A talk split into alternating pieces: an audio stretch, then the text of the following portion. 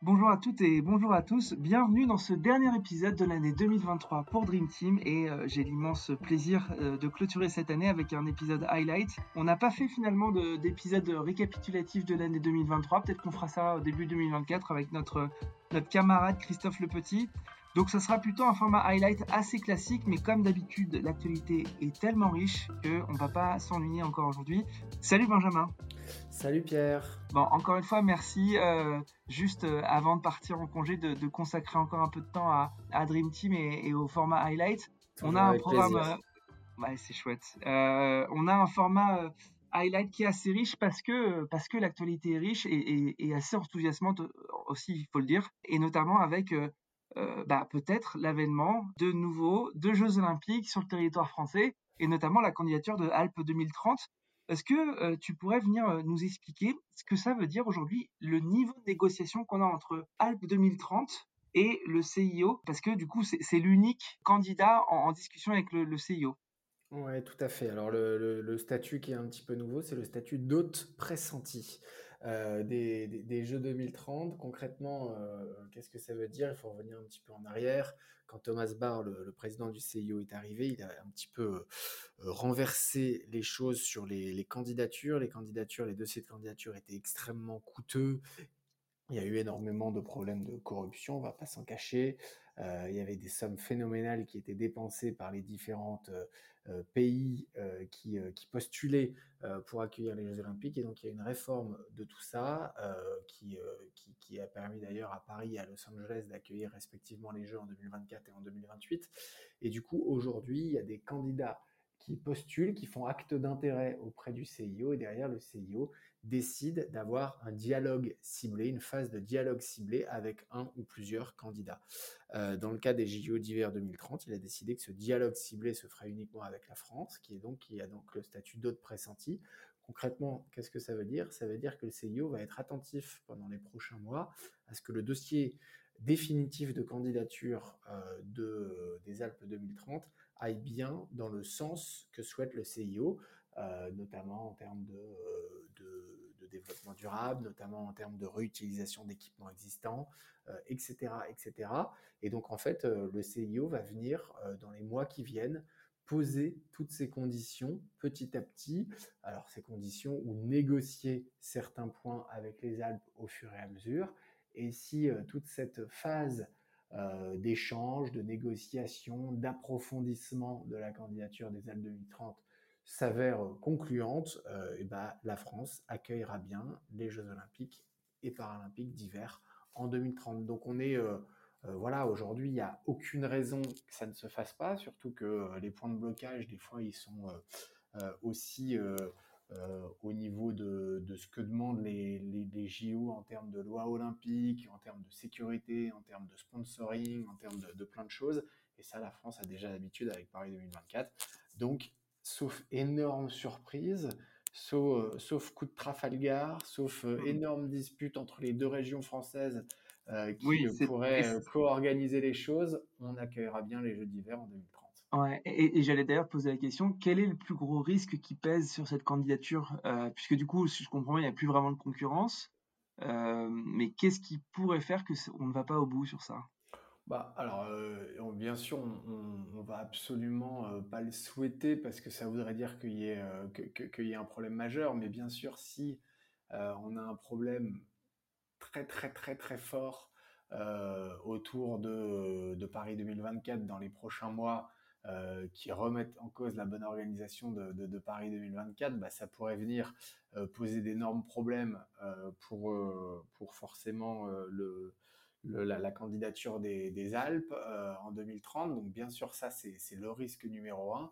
Et puis après, il peut y avoir bah, juste des événements d'ampleur qui dépasseraient le sport. Euh, une crise politique absolument majeure, euh, une crise géopolitique majeure, enfin voilà, des éléments euh, euh, apocalyptiques entre guillemets, mhm. euh, même si, si, si, le mot n'est pas le bon évidemment, mais, mais, mais des éléments complètement en dehors du sport qui pourraient venir complètement remettre en cause les choses. mais, mais à part ça, à part un gros problème sur Paris 2024 ou une crise politique ou une crise géopolitique majeure, je, je, a priori, les, voyants sont ouverts. Après, il pourrait bien sûr y avoir des, des, querelles internes au sein de la candidature, des problématiques internes. Mais ça, je pense que tout le monde sera suffisamment intelligent pour se mettre d'accord et faire les choses justement en bonne intelligence mmh pour, pour que le dossier aboutisse. Et, et à quel moment et, quels seront les, les, déclencheurs pour passer d'une bah, d'une conversation ciblée, je me rappelle plus comment tu l'as dit, à bah, une candidature de plein droit et, en fait une, une désignation de plein droit? Alors, c'est tout simplement, ça se fera lors d'une lors, d'une assemblée plénière du, du, du CIO. Donc, donc, on sait qu'il y en a une juste avant l'organisation des Jeux.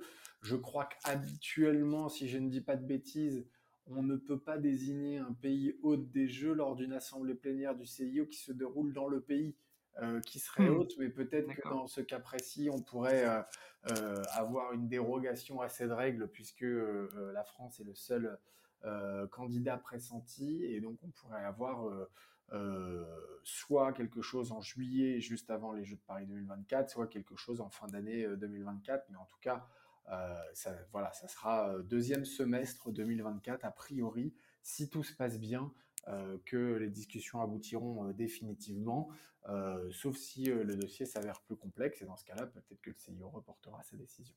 Mmh tu l'as dit, un des risques qui, peut peser, c'est que les, régions, en tout cas ceux qui pourraient obtenir la paternité et la maternité de ces jeux, ça, fait, toujours débat, des débats notamment évidemment politiques sur la région. Euh, est-ce que tu peux peut-être nous, réexpliquer pourquoi finalement Alpes 2030 euh, a euh, un peu battu la concurrence quasiment à plat de couture parce que finalement le CIO aurait pu engager cette conversation avec d'autres prétendants. Ils ont choisi de, le faire de manière unique et unilatérale avec Alpes 2030. pourquoi une telle avancée, une telle victoire déjà, une pré-victoire on va dire de, la France sur ce sujet? Alors c'est toujours difficile euh, euh, à dire euh, d'un point de vue du CIO. A priori, de, ce que moi je comprends des dossiers, donc il y avait deux concurrences, hein, concurrent suisse et un concurrent suédois.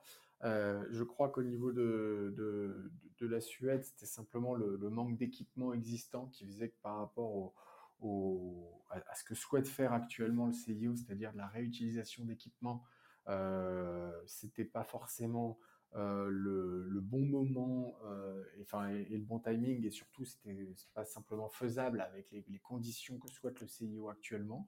Donc ça a mis en jeu déjà un candidat sur trois. Euh, et puis après le, candidat le plus sérieux c'était la Suisse. Mmh. alors a priori la, je ne sais pas si c'est la Suisse qui a dit qu'il pouvait être intéressé par les jeux suivants 2034 et du coup ça s'est reporté euh, naturellement là-dessus. Certains disent aussi que le CIO n'aime pas quand les jeux sont trop trop près de chez lui, euh, mmh parce que du coup il est mmh. plus soumis aux tensions et aux pressions qui peuvent exister. Et comme le siège du CIO est en Suisse, ils sont parfois un peu plus frileux avec ça. Mais ce mmh qui a aujourd'hui fait la différence pleinement entre la Suisse et la France, moi je suis pas capable de le dire.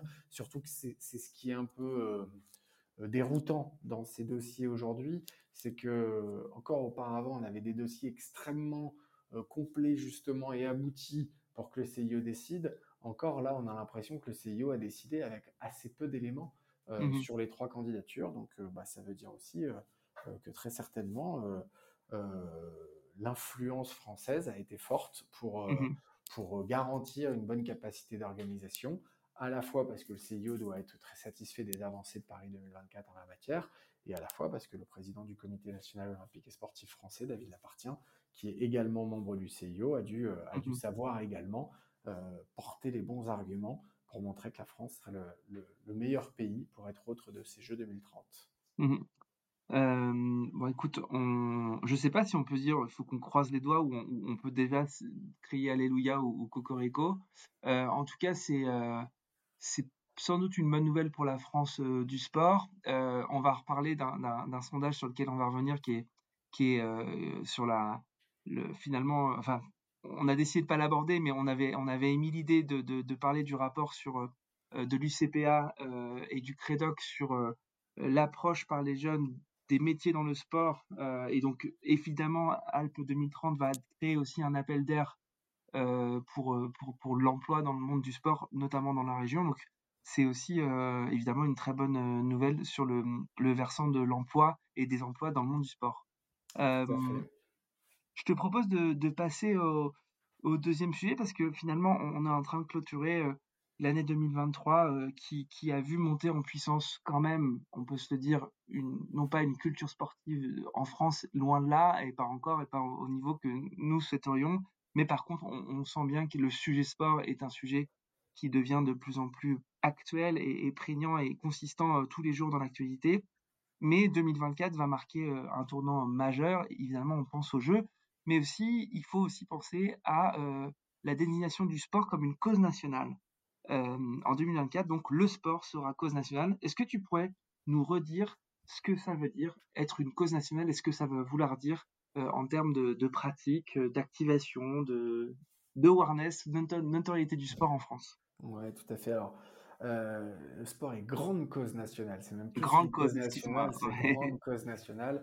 En gros, c'est des thématiques qui sont choisies par le président de la République, pas forcément chaque année, mais souvent chaque année en tout cas.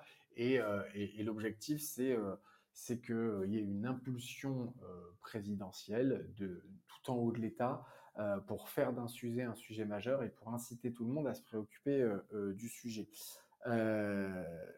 je, ne citerai pas ma source, mais quelqu'un euh, euh, m'a dit il n'y a pas longtemps, est-ce qu'on a déjà vu une grande cause nationale servir à quelque chose? Donc ça, c'est pour le mmh côté négatif. Euh, il y en a qui vont considérer que ce n'est que de la communication et que ce n'est que un petit peu, voilà, agiter, s'agiter pour parler un peu plus d'un sujet. Néanmoins, moi tu me connais, je suis toujours positif sur ces sujets-là et optimiste. Et tout ce qu'il y a à prendre, je considère qu'il faut le prendre. Euh, et pour moi, donc c'est quelque chose qu'il faut prendre avec plaisir.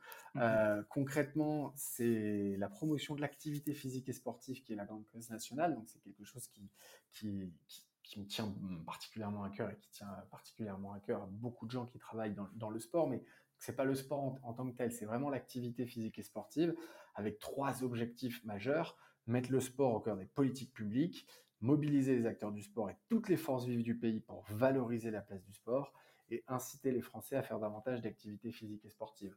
Donc c'est vraiment ces trois sujets-là qui, qui, qui, vont être mis sur le devant de la scène. Moi, l'intérêt que j'y vois très concrètement, euh, il, est, euh, il est triple. Euh, un, le premier, c'est que je ne cesse de répéter, notamment dans ce podcast, que pour moi, l'avenir du sport, c'est dans la transversalité des politiques publiques. Le sport est une affaire de transport, le sport est une affaire de santé, le sport est une affaire d'économie, euh, le sport est une affaire de culture. Et donc, à un moment donné, bah, cette incitation euh, du président de la République de dire il faut que toutes les politiques publiques se saisissent du sujet, ça peut nourrir et ça peut faciliter la transversalité. Donc ça, c'est quelque chose qui me paraît intéressant. Il va falloir que, ça se traduise hein, euh, dans les faits, mais ça, c'est intéressant. La deuxième chose, valoriser la place du sport en France, bah pour moi, c'est tout l'intérêt d'accueillir les, Jeux olympiques et paralympiques en France. Le, vrai intérêt, il est là. Très sincèrement, j'adore le sport et je suis capable de, regarder des heures et des heures et des heures de sport. Mais pour moi, accueillir les Jeux en France, c'est pas les deux semaines de compétition qui comptent, c'est tout le travail qui a été fait avant et tout ce qui fait que le sport euh, sera plus valorisé demain en France qu'il ne l'était avant euh, qu'on mmh. obtienne l'organisation de ces Jeux. Et donc ça, bah, c'est rappeler ça c'est très important. Et puis le troisième point, c'est encore, encore davantage que les deux précédents, même s'il est forcément en lien, c'est promouvoir l'activité physique et sportive sous toutes ses formes. Quand on parle de l'activité physique et sportive, je, le répète, je sais que je l'ai déjà dit, mais c'est pas forcément faire du sport au sens premier du terme. Les gens qui marchent toute la journée, les mmh. gens qui font, euh, qui travaillent debout, euh, les gens qui travaillent en marchant, qui font des travaux physiques, qui font de l'activité physique et sportive, mais en tout cas on sait que la sédentarité, au sens euh, où on l'entend aujourd'hui, c'est-à-dire passer sa journée d'abord dans sa voiture, ensuite sur, son, sur son siège au travail et ensuite dans son canapé, c'est une catastrophe sanitaire mmh colossale. On sait aussi que chez les enfants, il y a d'énormes problèmes de, capacité cardiovasculaire par rapport à la génération précédente. Et du coup, bah, promouvoir l'activité physique et sportive, ne serait-ce que le dire et le mettre à ce niveau-là de l'État, bah, il y en a qui vont dire qu'est-ce qu'on fait concrètement, c'est pas assez, etc. Bah, un, des choses concrètes, il va y en avoir. Il faut attendre des annonces tout au long de l'année, mais surtout déjà avoir cette reconnaissance de l'importance de l'activité physique et sportive. Si on revient 10 ans en arrière, si on revient 15 ans en arrière, on avait du mal à l'avoir. Alors, mmh encore une fois, on peut être insatisfait et se dire, mais oui, mais concrètement, mais concrètement, mais concrètement, mais concrètement, ça va arriver, mais surtout, déjà avoir cette reconnaissance, c'est quand même des choses, c'est quand même très bien. Ouais, super. Grande cause nationale et non pas simple cause nationale. Tu as bien fait de me, me rappeler à l'ordre sur le sujet. Écoute, on, va aborder le, troisième, le troisième sujet qui est un, un, rapport qui a été mis, qui a été remis à la ministre, enfin qui a été préparé et, notamment communiqué par la ministre, qui a été co-conçu entre Stéphane Yagana et Marie-Georges Buffet, anciennement ministre, et, qui est une grande consultation qui visait à renforcer l'éthique et la vie démocratique dans le sport. Est-ce que tu peux nous en dire un peu plus sur cette, étude et pourquoi finalement elle a été déclenchée? Alors, cette, étude avait été déclenchée notamment suite aux différents problèmes de gouvernance qu'il y a pu avoir dans le sport français. On se souvient bien sûr du foot, on se souvient du rugby, on se souvient du CNOSF, puisqu'il y a aussi une gouvernance au CNOSF, des problèmes d'éthique, hein, des problèmes de, il y a eu des problèmes d'argent, il y a des problèmes de harcèlement, il y a eu des problèmes, voilà, et ce dans, dans, plusieurs fédérations, et donc il y a une volonté de travailler euh, sur ces sujets-là, et donc euh, euh, de personnes qui sont considérées comme au-dessus de la mêlée sur ces sujets-là. Marie-Georges Buffet et Stéphane Diagana ont été chargés de, de, travailler sur, sur, sur, ce sujet. Alors, on ne va pas passer en revue toutes les recommandations de ce rapport. Je vous invite, euh, ceux, j'invite ceux que ça intéresse à aller euh, sur le site du ministère ou directement aller télécharger la synthèse le rapport complet qui sont très facilement euh, disponibles. Hein. Elle s'appelait, c'était le Comité national pour renforcer l'éthique et la vie démocratique dans le sport pour ceux qui veulent faire des mmh. recherches. Grosso modo, il y a trois points. il y a un point qui est, qui est central, c'est doter le mouvement sportif d'une gouvernance plus forte permettant plus de vie démocratique. Et donc, ce qu'on peut lire en creux euh, dans toutes ces recommandations, c'est qu'aujourd'hui, euh, il y a une volonté que le CNOSF impose des statuts un peu différents aux fédérations, qui soient des statuts plus démocratiques, qui soient des statuts plus lisibles, qui soient des statuts plus clairs, plus transparents, qui soient des statuts qui permettent aussi la représentation dans les instances de gouvernance, de des listes d'opposition. Euh, bref, qu'il y ait une plus grande clarté dans la gouvernance des fédérations, euh, au travers de, pas mal de, recommandations spécifiques.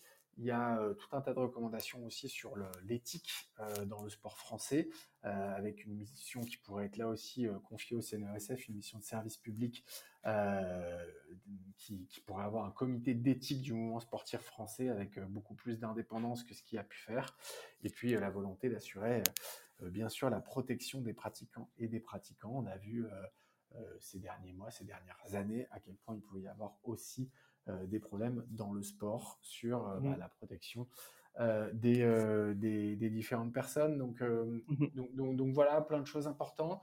Le, petit problème pour moi de ce rapport, c'est que mais c'est le problème éternel presque du sport français, c'est qu'il évoque le fait de devoir recourir à une nouvelle loi cadre mmh d'envergure du sport français. Mais le problème, c'est que cette loi cadre, on en parle à chaque fois.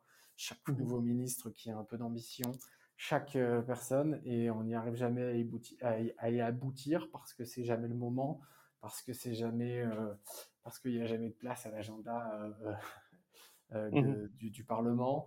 Euh, parce que euh, ça prendrait euh, énormément d'énergie, parce que on demande déjà beaucoup de mobilisation sur plein de sujets aux acteurs du sport et du coup leur demander de se remobiliser sur un sujet comme ça, c'est très compliqué.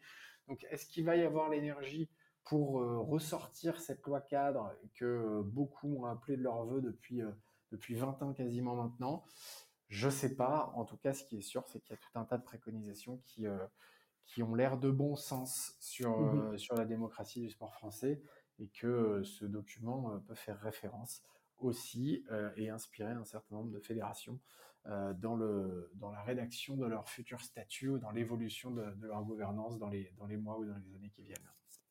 Super. Écoute, je te propose de passer au quatrième sujet avec un peu une boîte qui est une de tes boîtes chouchou, on peut se le dire.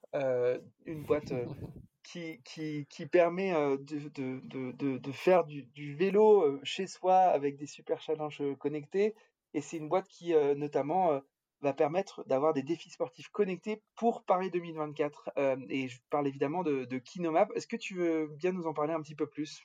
Alors c'est vrai que j'ai beaucoup parlé de Kinomap dans, cette, euh, dans, ce podcast. Les, gens vont se dire euh, il, a, il, a, pris une participation euh, dans la boîte où il investit. Ce n'est absolument pas le cas. mais là j'ai une bonne raison d'en parler. et c'est et, enfin j'ai toujours une bonne raison d'en parler, mais là plus que d'habitude encore.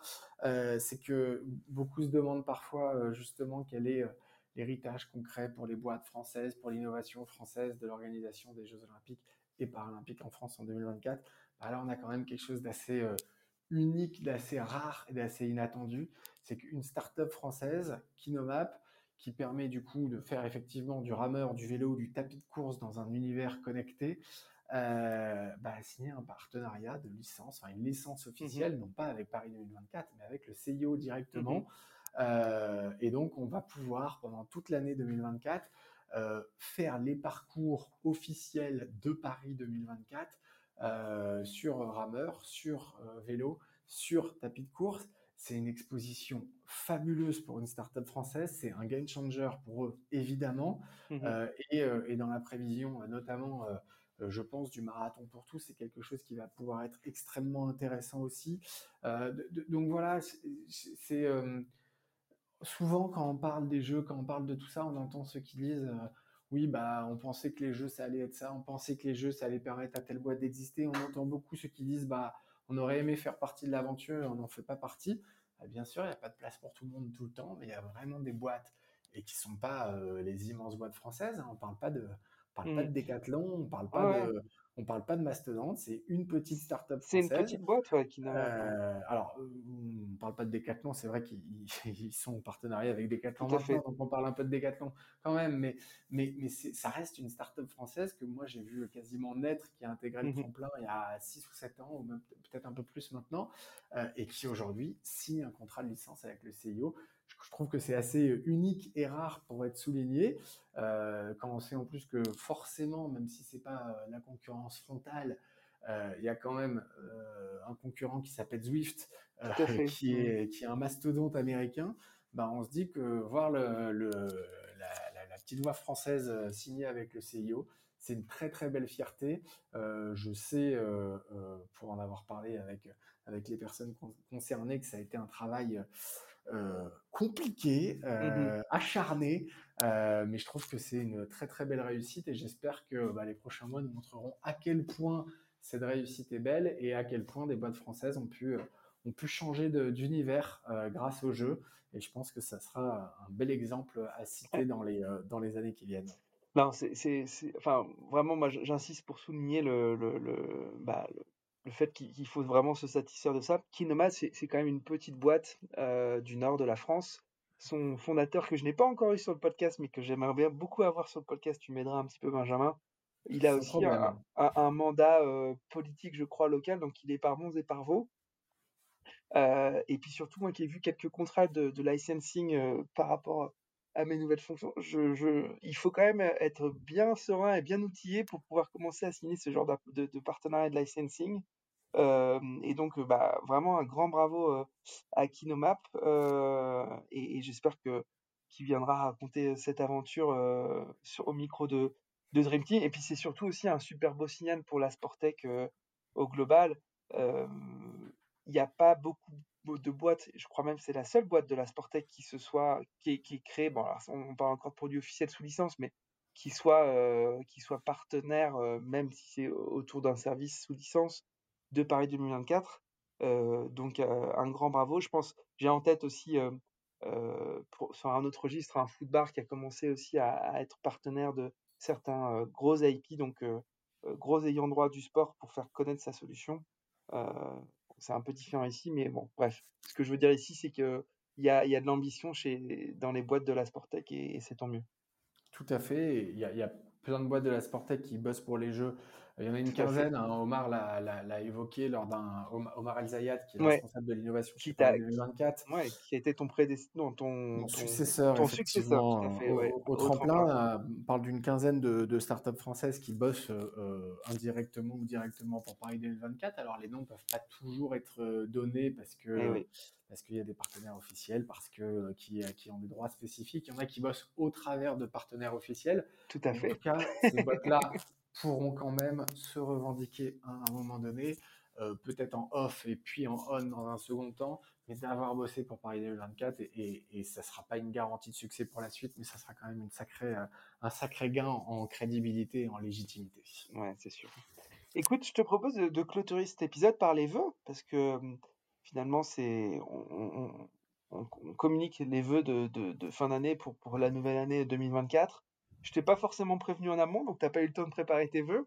Mais euh, qu'est-ce, que, qu'est-ce que seraient tes vœux pour toi pour, pour 2024 bah, Écoute, euh, on n'a pas été euh, très très très originaux. Chez, chez Olbia, on a fait un calendrier de l'Avent où tous les jours, on a demandé à un acteur français de nous faire un vœu justement pour 2024. Donc je ne vais pas te faire mon vœu. C'est dur, je trouve ça assez original pour le coup. Donc c'est dur avec toi-même. je, vais, me faire le, le, le porte-voix de, de, de, tous ces vœux-là.